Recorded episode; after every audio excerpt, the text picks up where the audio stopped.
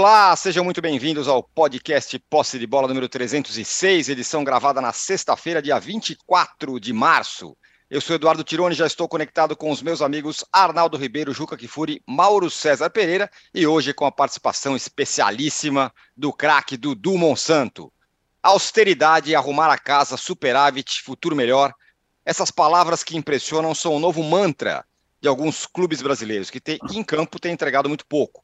Presidente do São Paulo, Júlio Casares, vem batendo bumbo de que o balanço anual será muito positivo, mas a verdade é que o clube tem dois meses de direito de imagem atrasado. No Corinthians, Duílio Monteiro Alves quer ser reconhecido como dirigente que saneou o clube. Enquanto isso, Palmeiras e Flamengo vão muito bem, obrigado, faturando cada vez mais, os dois na final dos seus respectivos estaduais.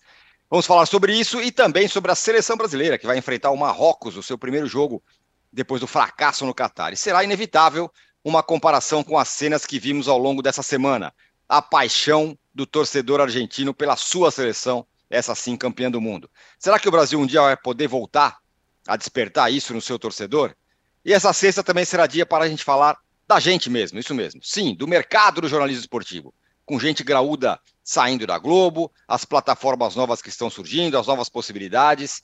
E nessa o Dudu Monsanto, craque, vai poder colaborar bastante com a gente. Olha, temos uma enquete aqui para quem está nos acompanhando ao vivo. Para variar, foi uma enquete muito, muito bem bolada mesmo. É, a pergunta é a seguinte: esse amistoso da seleção é importante para testar novos jogadores, testar o time sem o Neymar, ou na verdade não tem importância nenhuma? Você já aí, dá, dê aí já o seu voto e vamos tocar o barco. Bom dia, boa tarde, boa noite. Claro que eu vou abrir o programa para Dudu Monsanto, craque. Bom dia, meu caro. Bom dia, boa tarde, boa noite. Muito obrigado por estar aqui com a gente hoje, abrilhantando o nosso podcast. Obrigado a vocês por terem paciência de aturar uma mala dessa logo tão cedo, né? Quero mandar um abraço para meus queridos amigos Mauro César Pereira, Juca Kfouri, Arnaldo Ribeiro, nosso Naldinho da Vila Beatriz, essa biografia do crime será revelada em breve, e você, Eduardo Tironi, que tem brilhado cada vez mais como âncora. Eu te conheci como uhum. comentarista, não sabia que você tinha todos esses dotes e estou de olho naquele carrinho de cachaça ali atrás. Quando quiser convidar a gente para basear essas tá garrafas convidado. aí, estaremos tá aqui absolutamente é, à disposição. Mandar um grande abraço também para o querido José Trajano, nesse momento Maguila, né? O cara chegou para mandar abraço, né? Nosso José Trajano, ansioso para a gente estar junto de novo, falando as abobrinhas de sempre, mas na ausência do Trajano, Caso seja necessário um José Trajano alternativo, nós temos também, negão, porque aqui tem garrafa vazia para vender, você entendeu? muito, muito, muito bom.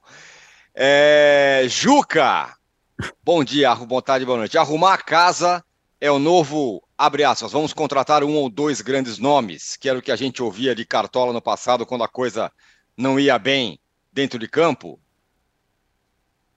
Bom dia, boa tarde, boa noite. Saudação especial a essa figuraça, que é o nosso Dudu Monsanto. Olha aqui. Vamos lá. Eu diria a você que há uma certa mudança de discurso depois que a velha prática deu com os burros d'água. Porque contratações irresponsáveis nos últimos três anos, ambos fizeram. Corinthians e São Paulo, por ordem alfabética. Ambos fizeram. Então, se não vão fazer mais, eu diria que é um arrependimento tardio.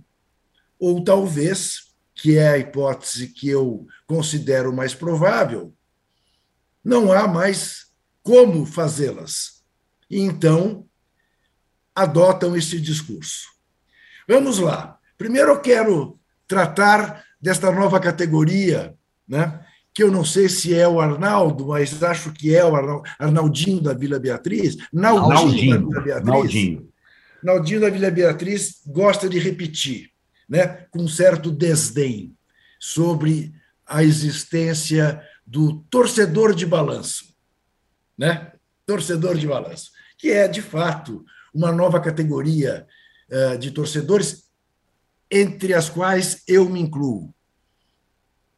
Talvez por já ter visto o, o meu clube ganhar tanto, eu hoje estaria muito feliz se tivesse, de fato, um presidente preocupado em sanear as contas do meu clube e torná-lo autossustentável. Não é para uma ocasião, para dois anos, três anos de hegemonia. Não.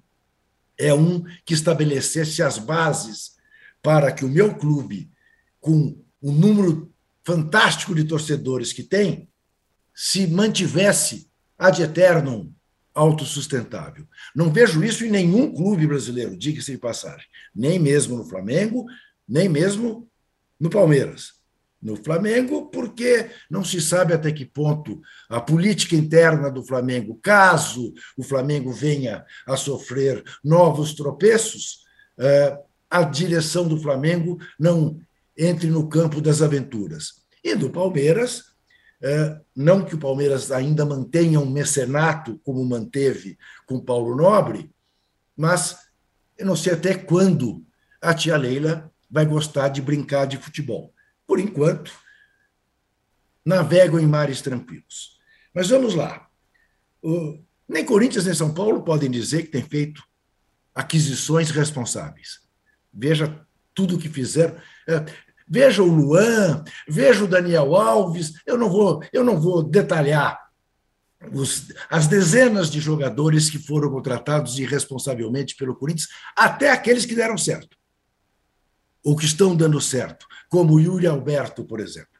Né? Corinthians não pode, não deve pagar salários do montante que paga. Corinthians não, não pode, não deveria se desfazer de jovens talentos, né? como o zagueiro uh, Robert Renan, que entrou na transação do Yuri Alberto, e por aí afora. Mas tem um ponto, que é o seguinte: ambos prometem novos balanços, balanços em azul, para o mês de abril. Ah, eu aplaudo, sem nenhuma ironia eu aplaudo. Mas como é que esses balanços uh, se dão?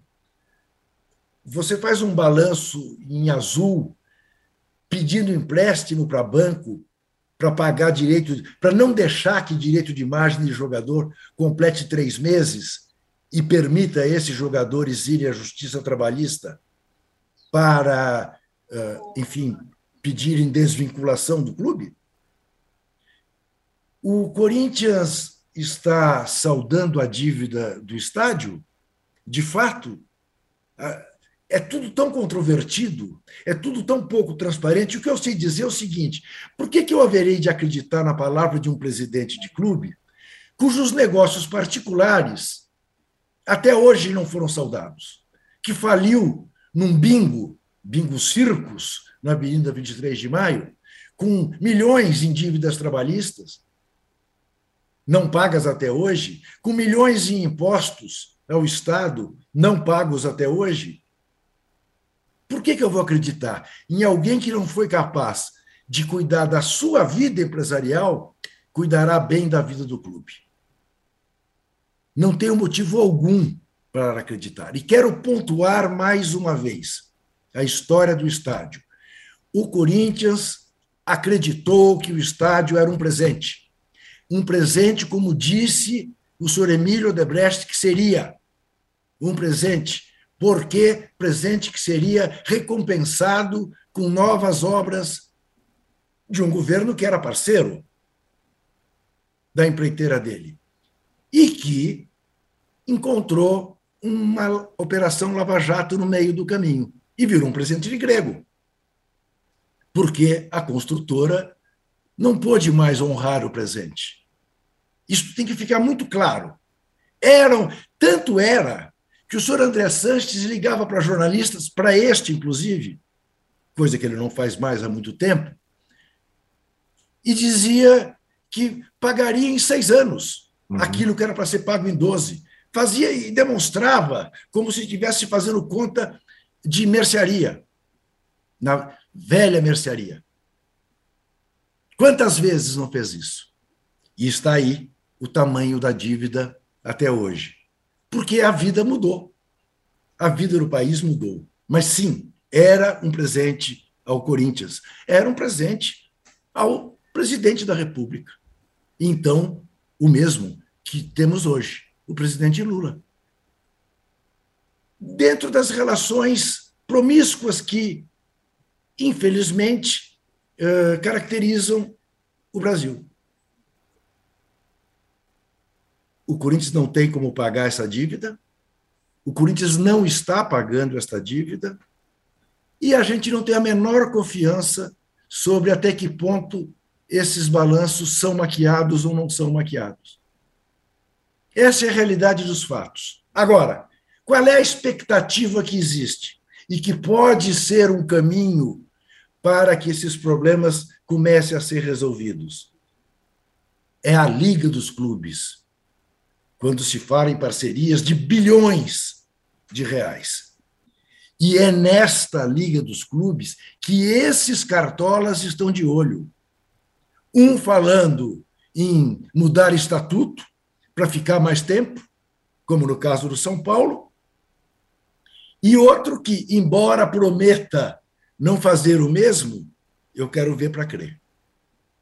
Eu quero ver para crer se, de fato, à medida que a eleição for se aproximando e for ficando claro que é possível que a oposição ganhe no Corinthians, se não haverá uma uhum. mexida uhum. no estatuto. Uhum. Ou, no mínimo, a volta de André Sanches que seria tão catastrófica como a mudança do estatuto, porque, é, em última análise, o maior responsável por isso tudo. É isso. Muito bem. O Arnaldo, e essas Diga. coisas de grana acabam respingando dentro de campo. A agenda positiva que o Casares tentou vender aí durante a semana, não, porque teremos um superávit, ele deu uma entrevista exclusiva para o André Hernan, e bateu o bumbo várias vezes. Não, teremos superávit, vai ter, o time está no azul, a reconstrução tal. Não durou 24 horas, né? Ou 48 horas. Dois dias depois, empréstimo, direito de imagem é, atrasado. E aí, isso, claro, respinga no campo. Cobrar de jogadores que não recebem, aí é, é isso, né? É, eu acho que a grande distinção dessas crises de Corinthians e São Paulo é que a crise do Corinthians, de fato, é uma crise política, o Juca deu já detalhes, um ano de eleição em que a oposição ameaça, de certa forma, a continuidade que vem acontecendo de tempos em tempos. E a crise do São Paulo, ela também atinge o campo. Então ela está em todos os, os, em todos os aspectos, em todos os lados, em todos os. Está no Morumbi, está no CT e tudo mais. O Corinthians. Tanto que o protesto da torcida do Corinthians, invasão, tinha um alvo específico o vice-presidente Roberto de Andrade, que tem um papel político muito importante, então não tinha exatamente cobrança ao time, ao técnico, aos jogadores. O São Paulo, Tironi, é um, é, uma, é um balaio de gatos. É, é a crise menos política, porque o Casares conseguiu o que queria o ano passado, que foi a mudança no estatuto para concorrer à reeleição, e a oposição está muito fragilizada mas é uma crise de comando institucional que atinge departamento médico, comissão técnica, relação dos jogadores e financeira também. É, essa agenda positiva que o Corinthians consegue cultivar dentro de campo, no São Paulo durou, é, como você falou, menos de 24 horas. Como também o Juca passou pelo tema, é, não adianta bradar pelo azul no balanço se você tem que pegar empréstimo para pagar direito de imagem de jogador, que aliás foi um dos grandes karmas do São Paulo no ano passado. Aí, no, no epílogo dessa sequência, dessa semana, de sempre más notícias no São Paulo, teve há, há pouco, né, no, no final da, da tarde da quinta-feira, um anúncio da renovação do contrato do Caleri, que é o principal jogador do time. Nada mais é, simbólico, né, comum. Precisamos dar alguma bala para o torcedor, né, alguma, algum afago e aí a renovação do contrato do Calera até 2026. A grande questão é aquela, eu acho que o Juca apontou, é a falta de credibilidade de todas as pessoas e todos os comandantes nos clubes brasileiros, inclusive nos clubes hegemônicos hoje, Palmeiras e Flamengo, que não nos dão a segurança de que isso vai perdurar muito tempo. Eu sempre cito com o Juca aqui o exemplo do Barcelona, não é um exemplo brasileiro. Barcelona, mais que um clube, é o clube mais envolvido em escândalos do futebol nos últimos tempos. Era um clube que não precisava de patrocínio, era o Unicef, era um clube que não precisava de dinheiro de investidor, Era um clube que formava seus próprios jogadores, uma escolinha maravilhosa, e vem Messi em profusão. Nós somos, nós somos mais que um clube. É o clube mais enrolado do mundo. e está agora envolvido no escândalo de arbitragem que pode ser suspenso das competições internacionais de mesada para presidente de comissão de arbitragem. Então a gente não tem modelo, porque o futebol é o esporte mais é, catalisador de, é, digamos, de é, situações políticas, econômicas no mundo todo. E as pessoas, pode ser na Inglaterra, na Espanha, no Brasil, elas se lambuzam com o poder e com o dinheiro. É assim a história da humanidade. E a gente tem isso. O, o que eu acho curioso é que, sim, é, muitos é, dirigentes brasileiros, agora que são os dirigentes do balanço, se inspiram, sim, e até usam como exemplos os últimos tempos de Flamengo e Palmeiras. Mas ninguém, ninguém. O Palmeiras, como é muito específico, teve uma sucessão de uh, de, digamos, uh, comandos diferentes, mas que conseguiram sanear o clube. Pode ser o presidente que colocou dinheiro do bolso, ou o patrocinador que veio com patrocínio acima da, da do, do, mercado, tal, ou o estádio que foi construído em parceria, uma conjunção de fatores, é, digamos, uh, favoráveis que permitiu isso. Mas ninguém fala em, em utilizar lá o, o, tal do exemplo que você usa sempre, tirando que é o tal do Flamengar. Embora o Bandeira de Melo, presidente do Flamengo na época, tenha sido chamado, inclusive, para palestras para a última eleição corintiana e também é, é chamado pelo, por dirigentes do São Paulo e tudo mais para conversar sobre saneamento de clube. É claro que o Bandeira de Melo também, com tudo o que aconteceu, conseguiu uma projeção política, conseguiu. E assim é o, é assim é o futebol, né? E chamaram o... errado, né, Arnaldo? Porque se fosse e... para dar palestra sobre reconstrução financeira, econômica, não é exatamente, Flamengo, não seria é... o Bandeira o cara para dar essa aula, não. Exatamente. É, e é isso, né, Dudu? Não é, seria, não, é, não é porque o clube era presidido pelo Bandeira, porque ele foi exatamente o artífice de tudo isso, ou, né? É, e acho curioso que o, o, o, verbo flamengar, o Mauro sempre utiliza uma imagem muito importante do, do campo, que é o melhor jogador do time na época era o Wagner Love, ídolo da torcida. É, nós não vamos poder ficar com o Wagner Love. Então, até hoje, o Corinthians não falou, nós não vamos poder ficar com o Yuri Alberto, nem o São Paulo falou, não vou poder ficar com o Caleri. Não. Eu vou lá e vou contratar. Então, o Flamengar, que talvez só pudesse ser aplicável ao Flamengo naquela época, esses clubes atuais eles não querem fazer exatamente isso, né? Então, eu, eu não, mesmo que tenham é, se inspirado ou citado algumas vezes, não não dá para confiar, como o Juca falou, é, não dá para confiar pelas pessoas, pelos exemplos, pelos modelos, pelos clubes que são hoje Corinthians e São Paulo. Ô, Mauro, essa novidade ruim do São Paulo, que os caras não pagam salário, não pagam direito de imagem, é mais um álibi para o Rogério Ceni colocar ali, ou, ou para os defensores do Rogério Ceni colocar ali, bom, o time tem um DM que não funciona, os caras não pagam salário, aí não dá para ficar cobrando do treinador, porque até então tinha muito, o foco estava muito em cima do Rogério, né?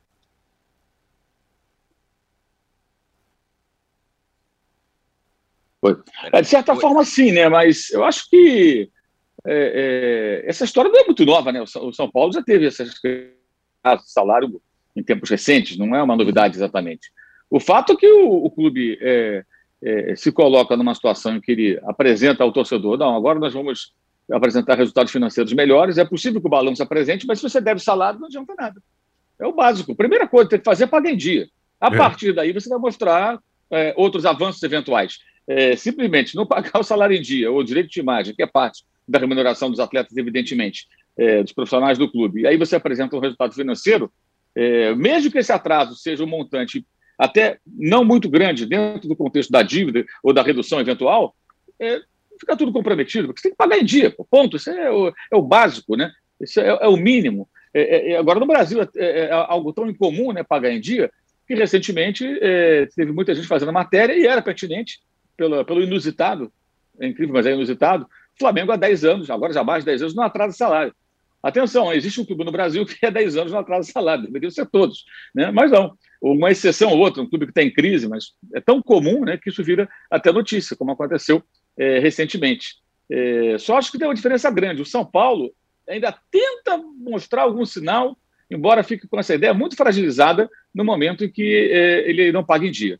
O Corinthians nem isso, né, gente? O Corinthians tem vários jogadores que custam mais do que o Caleri, que é o mais caro do elenco do São Paulo. Se você pegar o custo de Paulinho, Renato Augusto, Yuri Alberto, fora os que já estão lá há muito tempo, que também devem ganhar muito bem, como Fagner, Gil Cássio, né? Somar essa galera toda aí é uma folha de pagamento bem mais cara, creio eu, do que a do São Paulo. Então, acho que o Corinthians sinalizar, é, é, se isso acontecer, né, o Corinthians sinalizar alguma coisa no sentido de redução de dívida ou de equacionar as finanças do clube com a política que adota essa gestão, é, não dá para acreditar.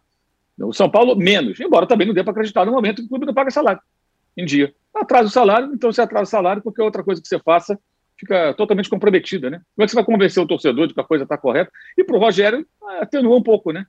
Acho que não muito também, não, sabe, Tirão? Acho que não, porque o desgaste do...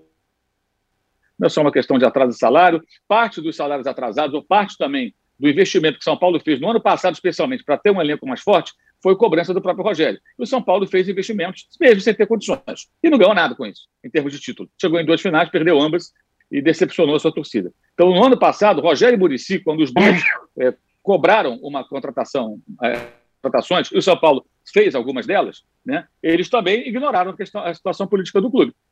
Porque o mais adequado naquele momento era: ó, vamos trabalhar com o que a gente tem, tentar organizar o clube, daqui a um ano melhora um pouquinho, dois anos melhora mais um pouco, e assim vai. Mas não foi isso que aconteceu na virada de 2021 para 2022. Então, o Rogério Até, Mauro, né? que são funcionários do clube, também estão envolvidos nisso, de certa forma, nessa política. O exemplo ah. utilizado, né, Mauro, pelo, pelo Rogério, pelo Murici lá atrás, era o, o Corinthians. Ah, se o Corinthians consegue. Sim por uma equipe competitiva. É não era o Flamengo ou o Palmeiras, era o, não, Corinthians. E, e, tem, o, o, Mauro, o Mauro citou, citou um caso que eu acho que merece que a gente uh, relembre, né? mesmo que pontualmente.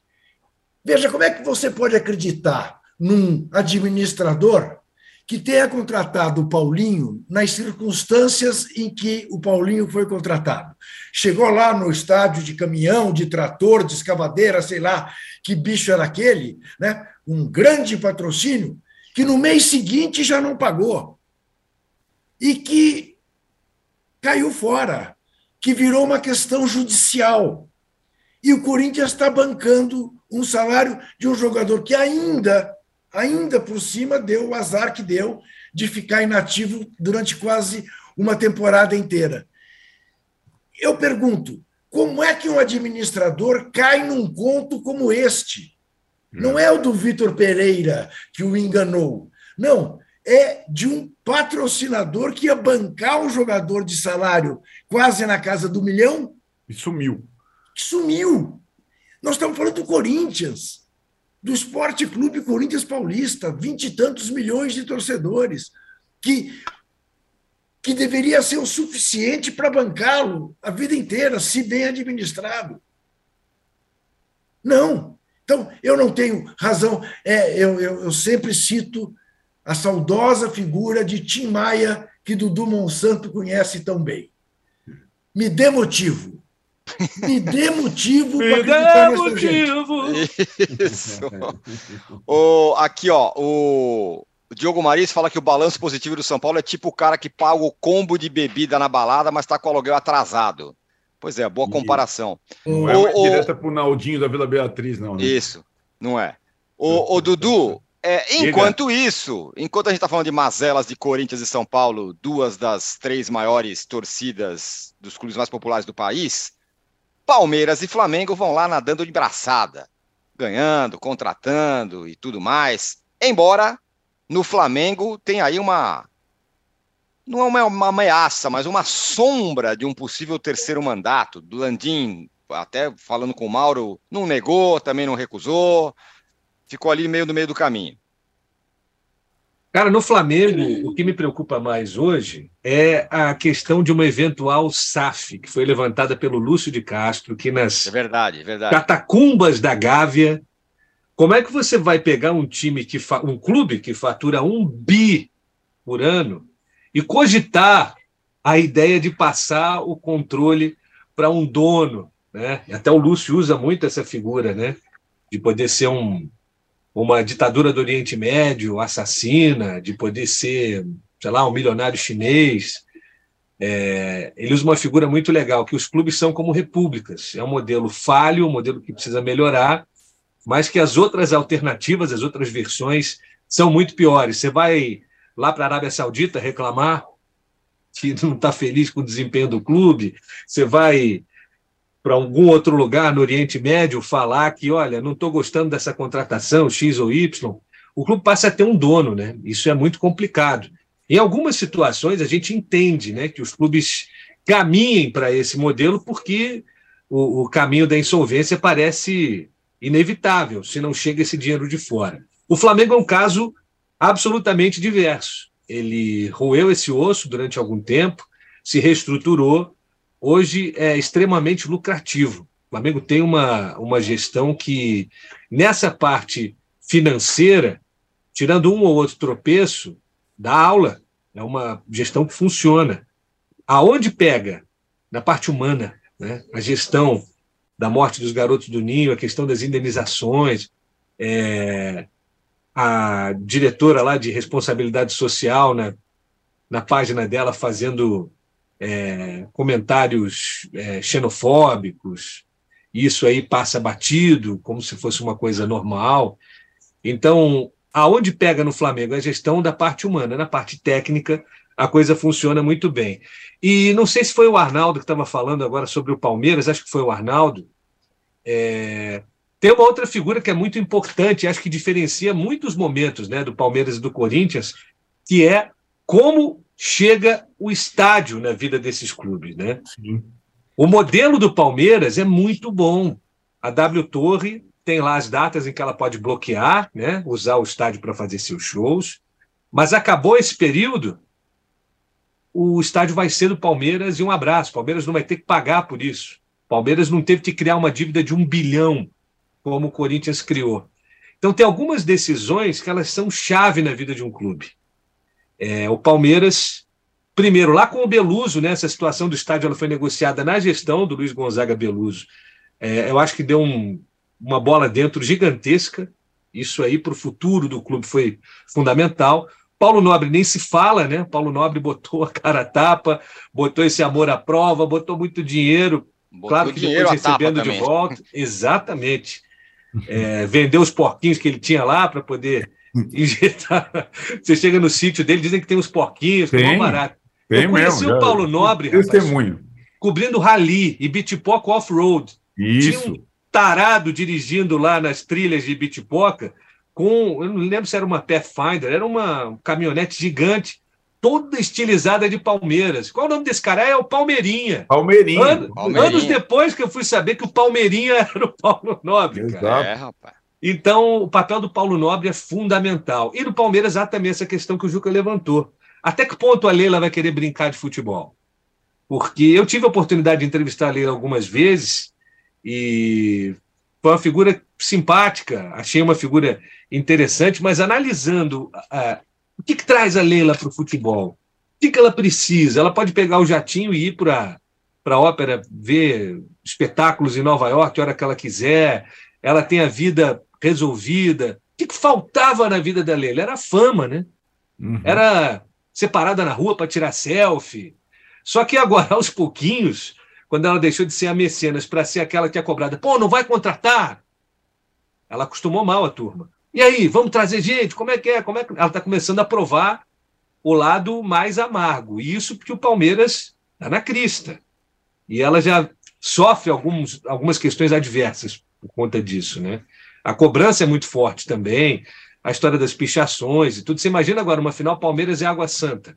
Palmeiras não tem nada a ganhar. Se ele ganhar, parabéns, não fez mais que obrigação. Agora, se ele perde, imagina o rebu que vai ser hum. lá para os lados do palestra. Então, assim, Palmeiras e Flamengo, em modelos diferentes, conseguiram se estruturar, conseguiram levantar a coisa de uma maneira sustentável.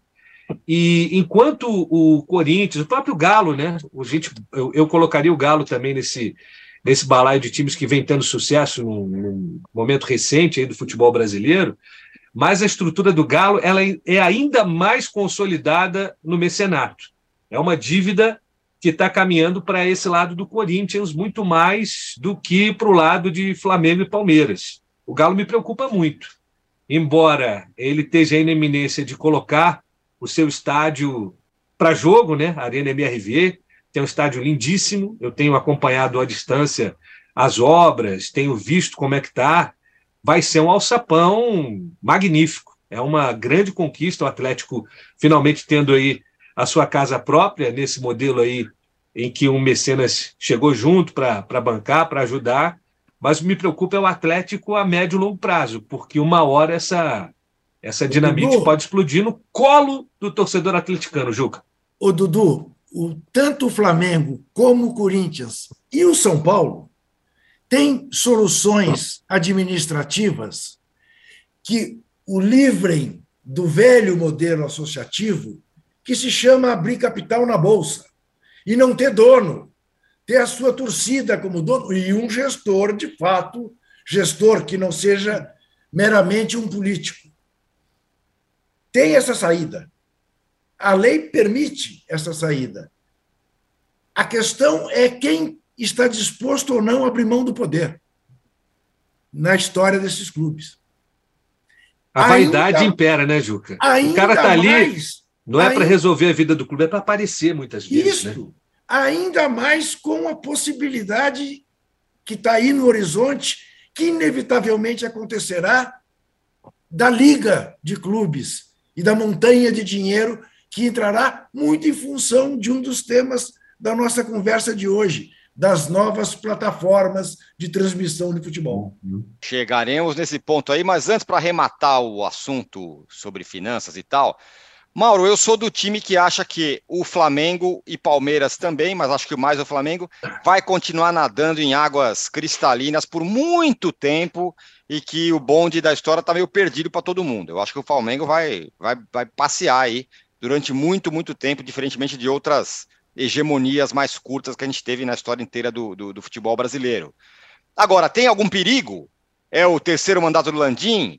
É a censura? Hoje teve, lá, de novo, o repórter do UOL foi barrado no ninho. É absurdo. Diga lá. De novo. É, é, é, esse negócio do Flamengo também, de. de é, já houve época também, vocês dois sabem disso, Arnaldo e Tirone, que a ESPN não tinha a possibilidade de fazer entrevistas exclusivas, né? com os jogadores sim. do Flamengo, não era isso? Sim, sim.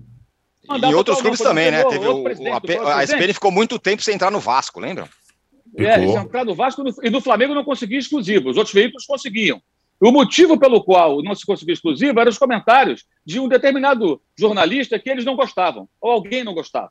Então, isso já é o modus operandi do Flamengo há algum tempo. Agora, de forma mais escrachada e mais bizarra. Né? Porque se a, a, a, o UOL publica matéria, se o Flamengo contesta, que o faça.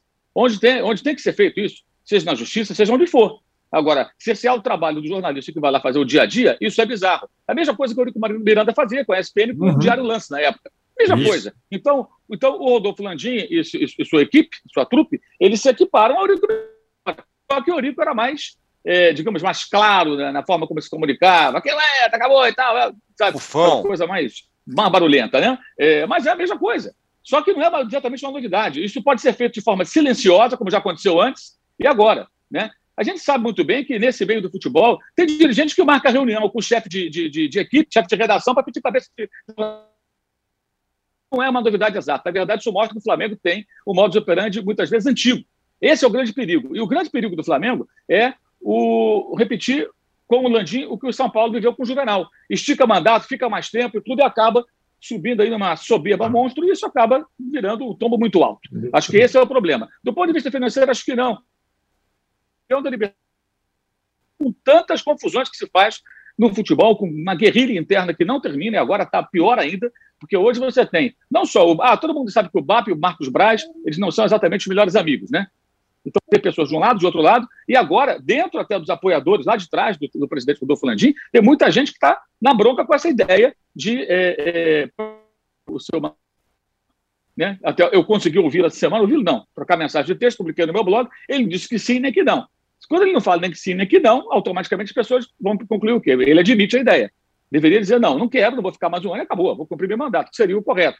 Isso é muito parecido com o que acontece no São Paulo com o Casares, aconteceu com o Juvenal, já também se comenta que no Corinthians pode acontecer algo parecido. Uhum.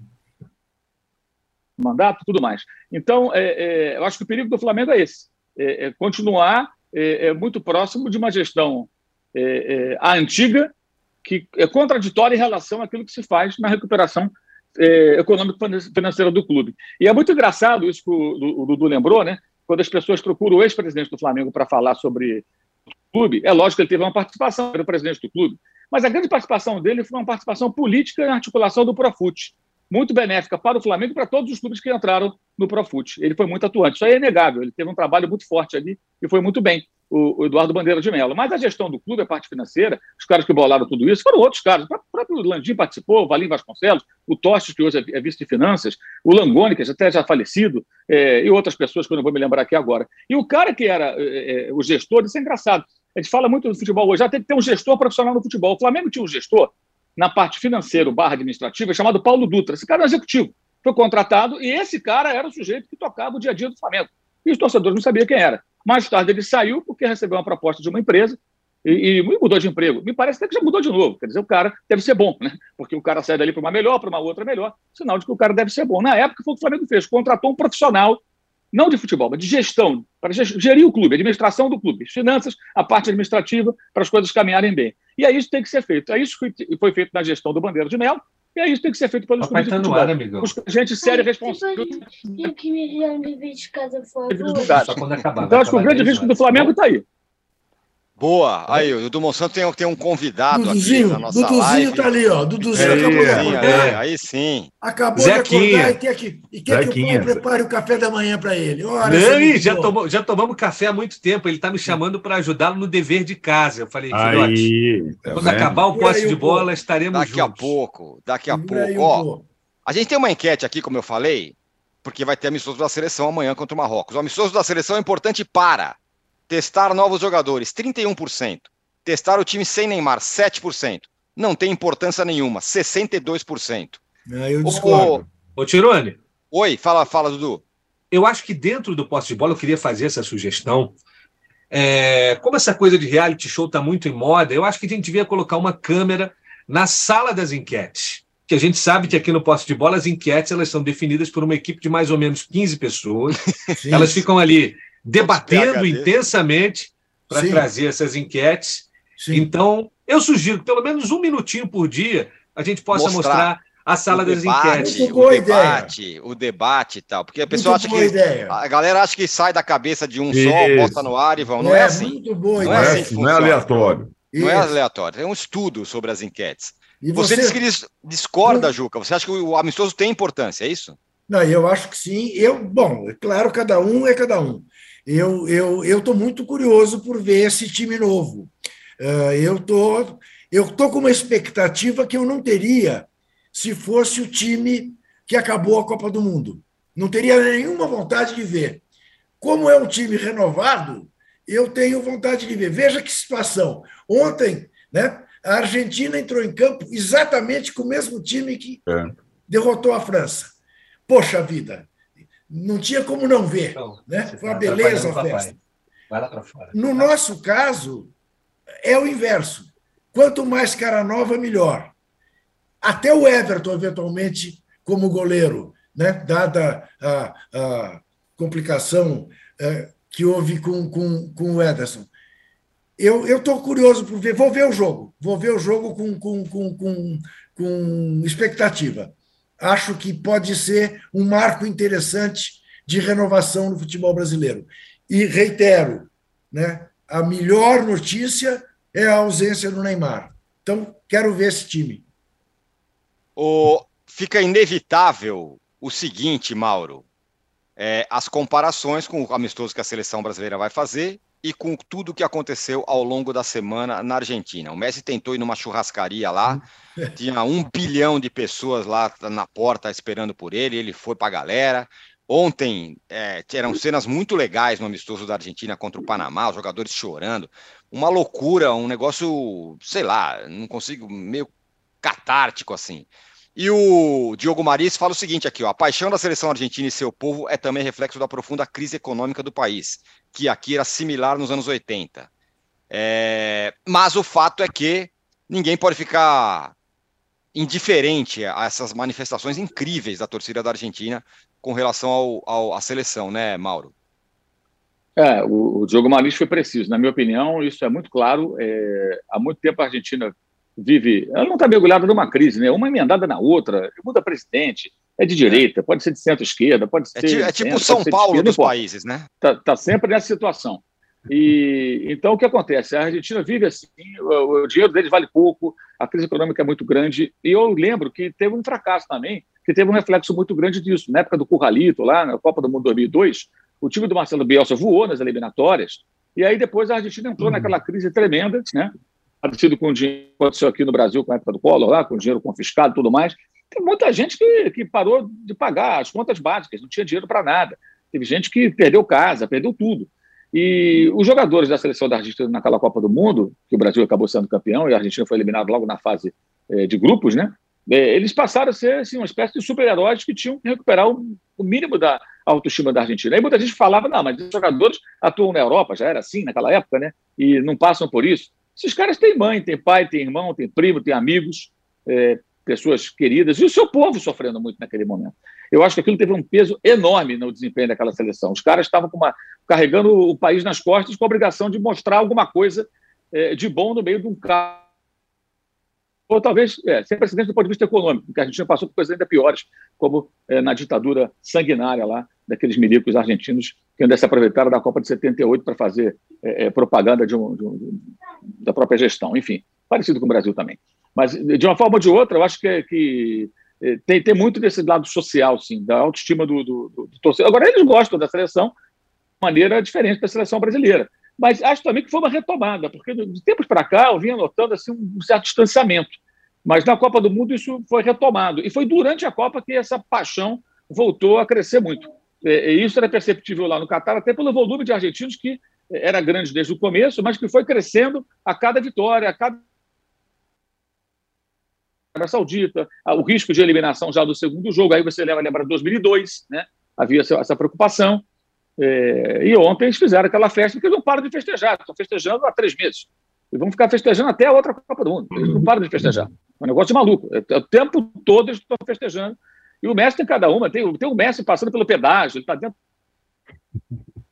Ele identificado, sei lá como, ele abre o vidro, dá tchauzinho. Quer dizer, é uma loucura, né? Um negócio realmente impressionante. Ele chegou a 800 gols, né? 800 Isso. gols.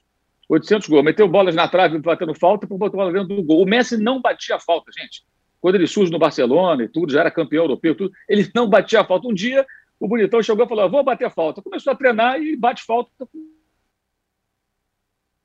Eu acho ele muito quer, Ele tem algum talento para alguma coisa, ele tem muito, né?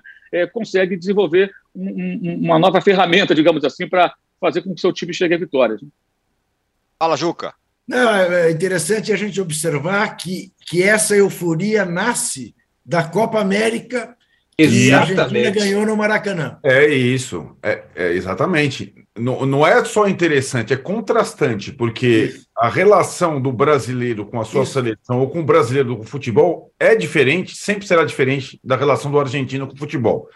O que, essa química ela é diferente.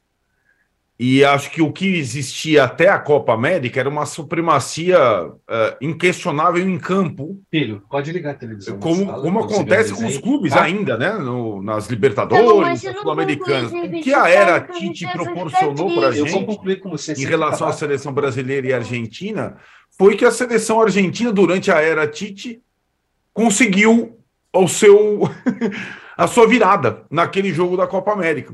Não existia era Messi. A era Messi na seleção argentina. Vocês lembram quando, quando a Argentina ganhou a Copa América e levou o troféu da Copa América para o seu país? Que o Brasil nem. Copa América no Brasil tanto faz. Então, ali, aquele gol do Di Maria, aquela derrota da seleção brasileira, aí no campo começam. Até isso a Era Tite conseguiu proporcionar, a Era Tite barra Neymar, a seleção brasileira. No campo, o Brasil foi superado e deram um empurrãozão no Messi, cara. Os caras deram um baita empurrão no Messi. Você lembra que depois de perder para o Chile duas Copas América nos pênaltis, ele falou: Isso. Já deu, não vou jogar mais pela seleção. e ele era tido como pecho frio na Argentina. Perfeito. Era tido como um cara que não se identificava. Da Copa América para frente, vira a chave, e hoje esse cara, é, ele deve ser o ser humano que está sentindo mais próximo o que Jesus Cristo sentia quando andava pela, pela Galiléia, É porque é um negócio de maluco, vai todo mundo Agora- atrás dele, ele é, messi, é o Messias para os caras. Agora, tem uma outra coisa que eu acho notável e que eu estou vendo com muito bons olhos, e que ontem ficou muito claro na transmissão e no pós-jogo da Sport TV. Acabou aquela bobagem de tratar os nossos rivais como antipáticos ou com antipatia. A transmissão e o pós-jogo foi assim de uma fartura de elogios, de comoção, de emoção com o que as imagens mostravam. Talvez estejamos entrando numa era né, eh, eh, de unidade latino-americana que torne aquela frase do sociólogo argentino Pablo Alabarces menos verdadeira. Né? O, o, o argentino odeia amar os brasileiros e os brasileiros amam odiar os argentinos. Né? É, sabido, eu não estava aqui, mas vocês são testemunhas disso, é, que o, o Brasil torceu pela Argentina contra a França, Sim, sim. né? É, A, a transmissão de ontem da Sport TV me deixou isso muito claro. Puxa vida, estamos sendo capazes de dizer que o Messi é um ET, que o Messi é gênio, que o Messi é o que há de melhor no século e tal, sem nenhum problema, sem, sem nenhuma adversativa, né? tratando como deve tratar eh, essa epopeia que foi o tricampeonato argentino.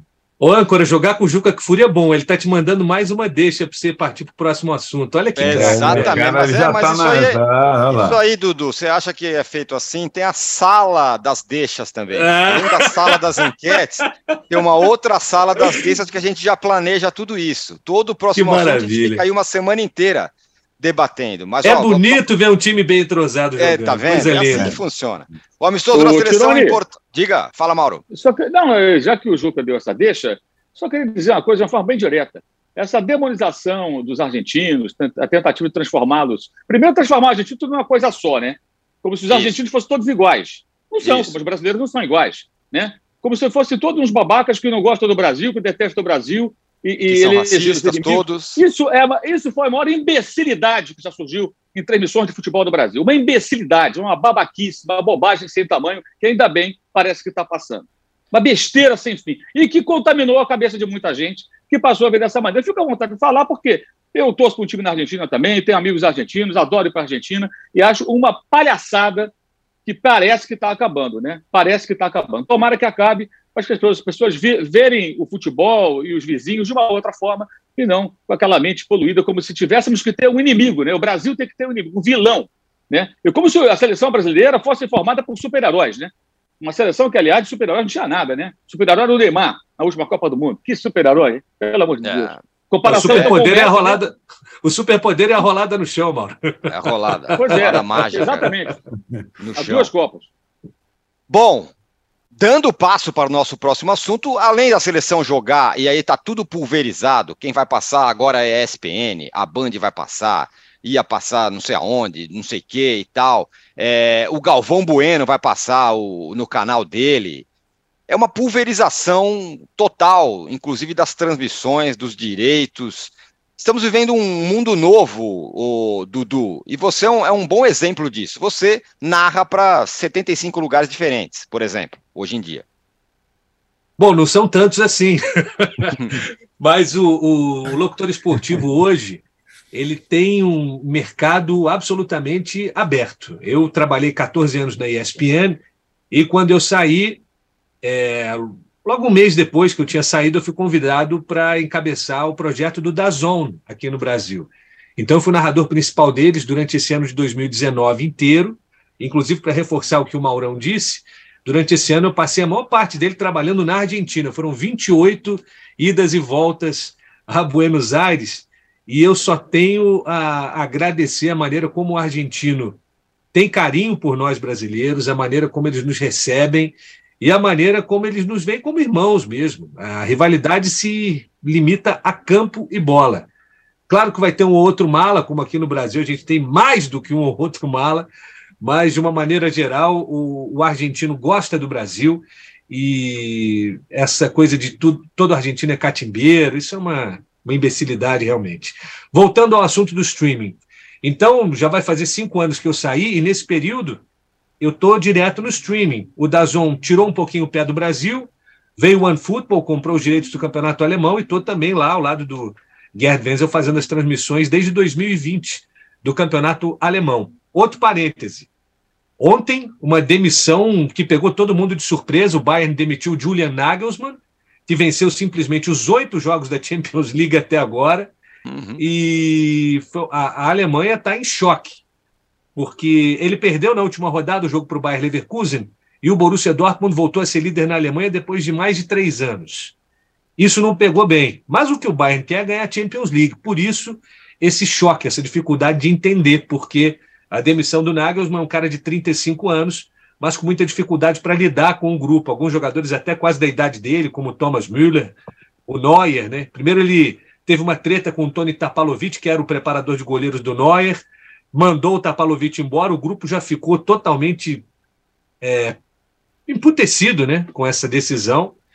E agora teve essa gota d'água e parece que quem vai assumir lá é o Thomas Tuchel, a confirmar. Voltando Isso. ao streaming, a coisa se abriu. Ah, aquela coisa como a Globo fez em 2002 de comprar os direitos da Copa do Mundo com exclusividade, pagando uma quantia exorbitante, nem com o Brasil sendo campeão, as contas fecharam. Nessa época eu trabalhava, inclusive, numa afiliada da, da Rede Globo, né, a TV Panorama. E a Globo, com essa dificuldade financeira, ela teve que vender o G8, que era o grupo de afiliadas que pertenciam à família Marinho no interior. Então, para você ver o tamanho do rombo que ficou. Teve que vender oito emissoras de interior, oito afiliados. E não resolveu o problema, só amenizou. Então, esse modelo de exclusividade, com os preços que os detentores de direito cobram hoje, ele não é mais sustentável. Então, a gente vai ver cada vez mais é, pessoal do mercado gosta de usar players. Eu acho esse termo horroroso, né? Ah, é bonito, players. Players. Eu gosto do Players Tribune. Agora, falar de. tem aquelas. É, tem o pessoal que adora uma frase feita, né? Um, uma expressãozinha, aquela merda vai batendo até assim, ficar igual o último terço do campo, vão aparecendo as coisas assim que né, o externo desequilibrante, aí fica todo mundo usando aquilo. Mas enfim, delivery. a gente vai ver. Delivery. A gente vai ver cada vez mais isso, Tirone é, se, é, gente menor detendo direitos de campeonatos intermediários, os grandes colocando todas as fichas nos campeonatos principais e a galera do meio se estapeando para pegar direitos, seja de transmissões de selecionados nacionais, seja de, de campeonatos internacionais. Até recentemente saiu uma matéria legal é, com todos os bids que virão, né, com todas as ofertas por direitos que vão rolar por aí nos próximos meses, eu acho que vai ser um, uma coisa que vai demorar muito para reverter. Eu acho é. que a sequência do mercado é essa: cada vez mais gente é, fazendo mais coisa. E vou te falar, minha experiência de moleque. A primeira Copa que eu assisti assim com bastante atenção foi a Copa de 90. Eu tinha um gravador VHS usei a mesada para comprar várias fitas VHS da TDK e gravava tudo o que passava de Copa do Mundo em todos os canais. Ué, todos os canais? É, mas você está falando de uma época que não tinha TV a cabo? Pois é. A Globo mostrava a Copa do Mundo, a Manchete mostrava a Copa do Mundo, uhum. a Band mostrava a Copa do Mundo, o SBT mostrava a Copa do Mundo, ou seja, você tinha total liberdade para escolher quem você ia assistir e o, o fã de futebol, aos pouquinhos, eu acho que ele vai conseguir viver um pouco daquilo que a gente vivia no começo dos anos 90. E só para arrematar essa fala que já está longa, temos pessoas muito mais brilhantes para você que ouve o posse de bola escutar. É, falando dessa Copa de 90, foi a primeira vez que eu escutei Kleber Machado narrando futebol. União Soviética e Romênia. Vitória romena por 2 a 0, se eu não estou enganado, foram dois gols do Lacatos. Isso, time do assim, Jorge Ragi, coisa maravilhosa. Isso.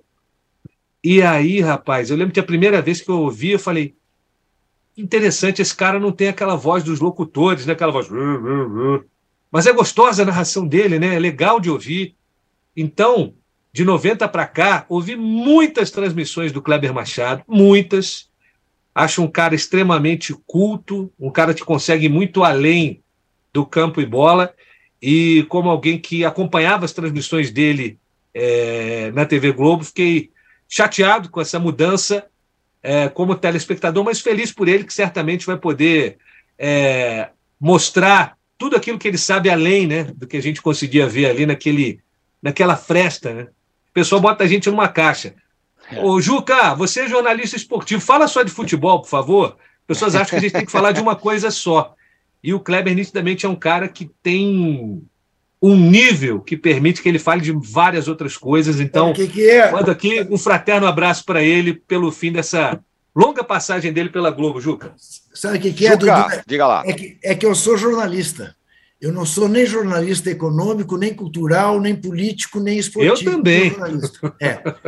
Olha aqui. É, é, temos, estamos diante de uma nova realidade, e é muito bom que seja assim, é muito bom que é, os monopólios acabem, não é? É? Este é o devia ser o espírito verdadeiro do capitalismo, né? Que haja concorrência e que quando alguém quebra a, a viúva não venha socorrer, como estamos vendo acontecer na Suíça com o banco Credit Suisse, a pátria do capitalismo, né? Tendo que correr para para que o sistema bancário não quebre, porque a tal história, banqueiro nunca fica nunca fica mal, o bancário fica. O banqueiro está sempre na boa. Isto posto e isto dito, como eu tenho que me despedir, e já dou uma despedida especial, foi muito bom rever Dudu Monsanto, eu queria dar. Bom, a, o, o nosso gatão de ouro, claramente, para a Argentina, para a inchada argentina, para o time da Argentina, para o técnico da Argentina, porque realmente uh, merecem. Ontem foi uma coisa comovente da gente sim e dormir feliz com o que viu. Uh, quero deixar um abraço também para Kleber Machado, com quem fiz dupla durante um bom tempo na TV Globo, e dizer a ele em público que eu já disse em particular: existe vida aqui fora, né? Estão aqui é, cinco testemunhas disso. Né? Eu passei 25 anos dentro da editora Abril e um dia descobri que tinha vida fora dela, e dá este ratão de bronze, claro, aos bolsonaristas que dirigem o Flamengo, que impedem o livre exercício da profissão de jornalista por parte dos repórteres do UOL, que estão proibidos de entrar no ninho do urubu. Porque lembraram que há mais de 10 anos, 10 crianças morreram em circunstâncias até hoje impunes, e isto é o papel do jornalista. Muito bem, tá aí, Juca, deu o recado, se despede que ele precisa sair é, vaza, rápido aqui. Mas eu quero ouvir o Arnaldo sobre tudo isso. Fim da central do apito, Kleber Machado sai da Globo, Galvão Bueno vai narrar. Coisa. O Arnaldo Caramba. César Coelho não pode é, participar do, do, da narração do, do no canal do, do, Galvão Bueno. Aconteceu é. tudo, Arnaldo. Aconteceu tudo em uma semana, né? É, algumas coisas estão ligadas, sim, porque né, essa, essa situação, acho que envolvendo a Globo, ela, ela demonstra que está tendo uma reformulação e enfim, já passamos por isso em outras empresas e tudo mais. É, é e acho, só para deixar claro, já que a gente está falando sobre a profissão, a questão da central do apito, que é uma, digamos, é uma criação, no mínimo discutível, e que eu e o Mauro sempre é, debatemos aqui, é, nada é, em relação aos membros da central do apito, mas sim a ideia de transmissão de futebol só via arbitragem. E foi isso que a gente viu nos últimos tempos, né? Então, e acho que isso tem uma sequela na forma do brasileiro ver futebol muito grande. E eu debati com o meu xará Arnaldo, é, que não pôde participar da transmissão do Jogo do Brasil e tudo mais, tal, 80 anos, é uma figuraça. É, ele é uma figuraça é, porque ele acho que levou o início do, da, do comentário de arbitragem na televisão, mais ou menos o que ele era como árbitro, né? É, e eu falei para ele uma coisa: quando você lá bancou e instituiu lá o tirateima, que era uma espécie de é, VAR naquela época, tá não sei quanto na frente, o tirateima está um pouquinho na frente, aquilo foi muito ruim para quem assiste futebol porque era como se é, as pessoas é, passassem a duvidar de qualquer marcação do auxiliar, que tem uma fração de segundo para determinar se o nariz está à frente ou o nariz está atrás, um tira-teima que, que, que pautava as discussões de bar, de restaurantes e tal, tal, e começamos a forma pela qual o brasileiro vê futebol hoje, sobretudo para quem não vai no estádio, é, é uma forma sequelada, quase. É, uma, é um viés é, em relação à arbitragem que a central do apito amplificou de uma forma é, assim maléfica, muito maléfica, na minha opinião. Então, hoje só se discute futebol via arbitragem. Meu time tem 10 erros contra, o outro 10 eh, erros a favor e tal, e fica essa situação toda. Para nós é muito complicado é, sair dessa situação. E quem sabe com o fim da central do apito, simbolicamente, a gente caminha para uma, uma discussão, uma análise de futebol, e que mesmo a conversa de bar, que é sempre saborosa e é intrínseca ao futebol, ela seja um pouco diferente. Não tivemos uma conversa de bar dessa quarta-feira, né, Tironi? Ah, com colegas de outras emissoras, Sim. aonde desencadeou a parte final da conversa de bar, para o apito. É impressionante. É. Entre jornalistas, eu falo, não é possível. Eu falei, não, depois, ó, nunca mais nós vamos ter. Já que foi essa é, semana da, do fim da central de apito, que a nossa próxima conversa de bar sobre futebol não seja só sobre arbitragem, porque não dá, simplesmente não dá. Muito bem, para fechar aqui o, o posse de bola de hoje, Mauro, que você quer dar seu destaque final, falar sobre isso? Não, só falar que a central do apito, né? É, é, o problema não é o comentarista de arbitragem, o problema utilizado, né? Ou seja, foi dada uma importância muito grande e, e eu, eu, costumo dizer que comentarista de arbitragem tem que ser que nem pneu step de carro, extintor de incêndio. Você só usa em último caso. Então, ninguém vai pegar um extintor de incêndio e usar se estiver pegando fogo. Ninguém troca o pneu do carro sem que o outro fure, né? Vou lá trocar o pneu do carro, né? Ah, só curte está lá guardado há tanto tempo, né? Ninguém faz isso. É a mesma coisa. Ele só tem que entrar quando um lance realmente capital, importante, é, é pedir, entre aspas, uma, uma maior explicação, seja das recomendações que os árbitros recebem, uma dúvida mais específica. Se o jogo for tranquilo, não tiver nenhum lance polêmico, o comentarista de arbitragem não entra. Ele não fala, ele fica lá, à disposição. Como o step fica à disposição do motorista lá dentro da mala do carro, você usa só se você precisar. O extintor de incêndio está lá no corredor do prédio, você vai usar se alguma coisa é, é, começar a pegar uhum. fogo. É, acho que é isso. Aí fizeram o quê? Pegaram o step e botaram para rodar o tempo todo o extintor não, né, não parava de funcionar. Então, o jogo de futebol da televisão, ou no streaming, a transmissão, eh, era pautado pelo quê? Lateral, é, bem marcado. Cartão amarelo, o cara comenta todos. Sem contar é, é, participações de comentaristas de arbitragem que se estendiam até momentos, e o Dudu é, pode até falar sobre isso com mais propriedade, que é o pior momento para o narrador. Quando o comentarista, seja de arbitragem ou comentarista do jogo, se estende, a bola está ali na, nas imediações da área, na zona do agrião, como diria João Saldanha. Tá e, e, o cara não para de falar, porque pode sair o gol, aí o narrador perde o gol. E o narrador não pode perder o gol. O, o principal personagem de uma transmissão esportiva é o narrador, os outros acompanham. Ele é que é o mestre de cerimônias, ele que encaminha o jogo, ele que vai, é, ele que narra, obviamente. Então, tudo isso acontecia. E esse tiratema, isso era uma desgraça.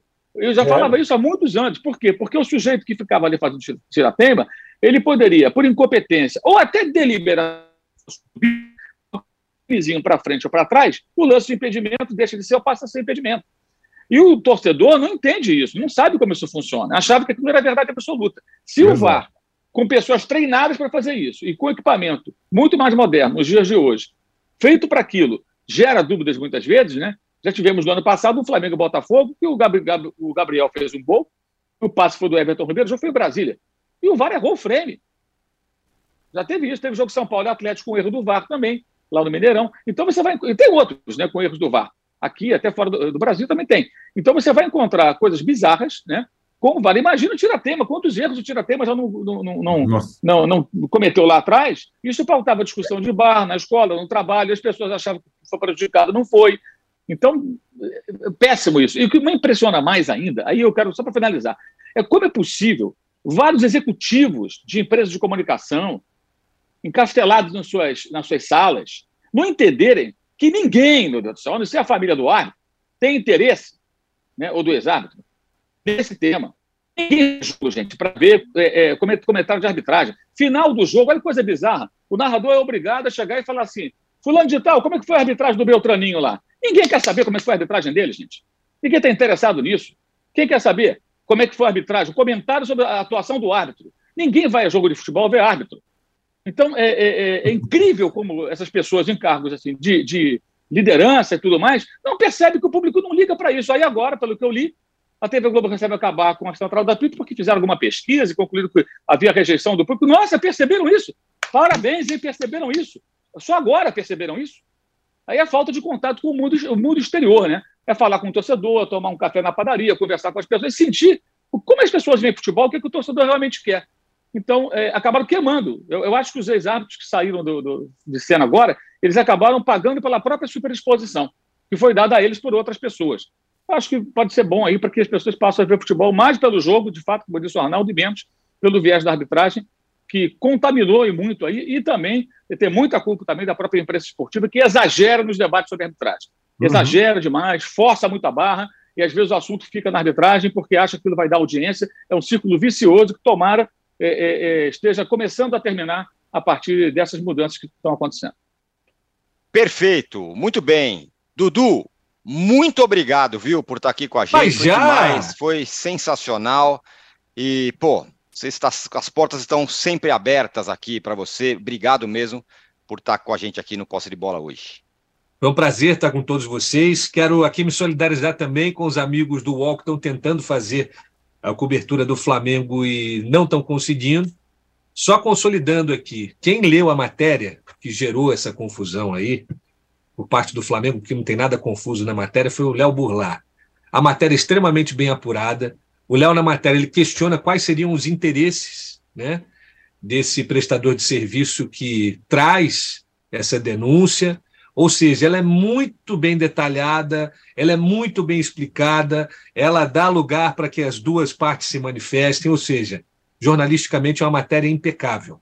E você trazer represália para outros profissionais de imprensa que estão indo lá fazer o seu trabalho é algo inaceitável em 2023. Mas, como bem lembrou aqui o Juca, quem está no poder lá tem uma maneira de, de entender o mundo muito próxima com quem estava no poder em Brasília até 2022. E essa turma acha que o lugar de imprensa é no cercadinho, é na vala, é do portão para fora. Então, fica aqui minha solidariedade aos amigos do UOL que fazem a cobertura do Flamengo e que a diretoria se toque, se manque desse papelão que está fazendo ao cercear o livre direito dos jornalistas informarem, porque assim, ah, existe a Flá TV, mas não é todo mundo que quer se informar pela Flá TV. Quando você impede um jornalista de entrar para fazer o seu trabalho, quem está sendo punido não é o jornalista, é o torcedor, que vai querer acompanhar as notícias do time dele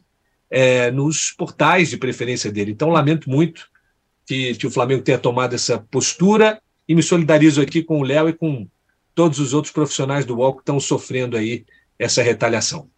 Boa! Valeu, Dudu, valeu, Mauro, valeu, Arnaldo. Muito obrigado a vocês que estiveram com a gente aqui.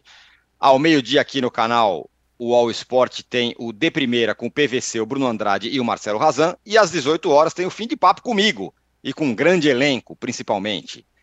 Ficamos por aqui, valeu. Segunda-feira tem mais. Tchau!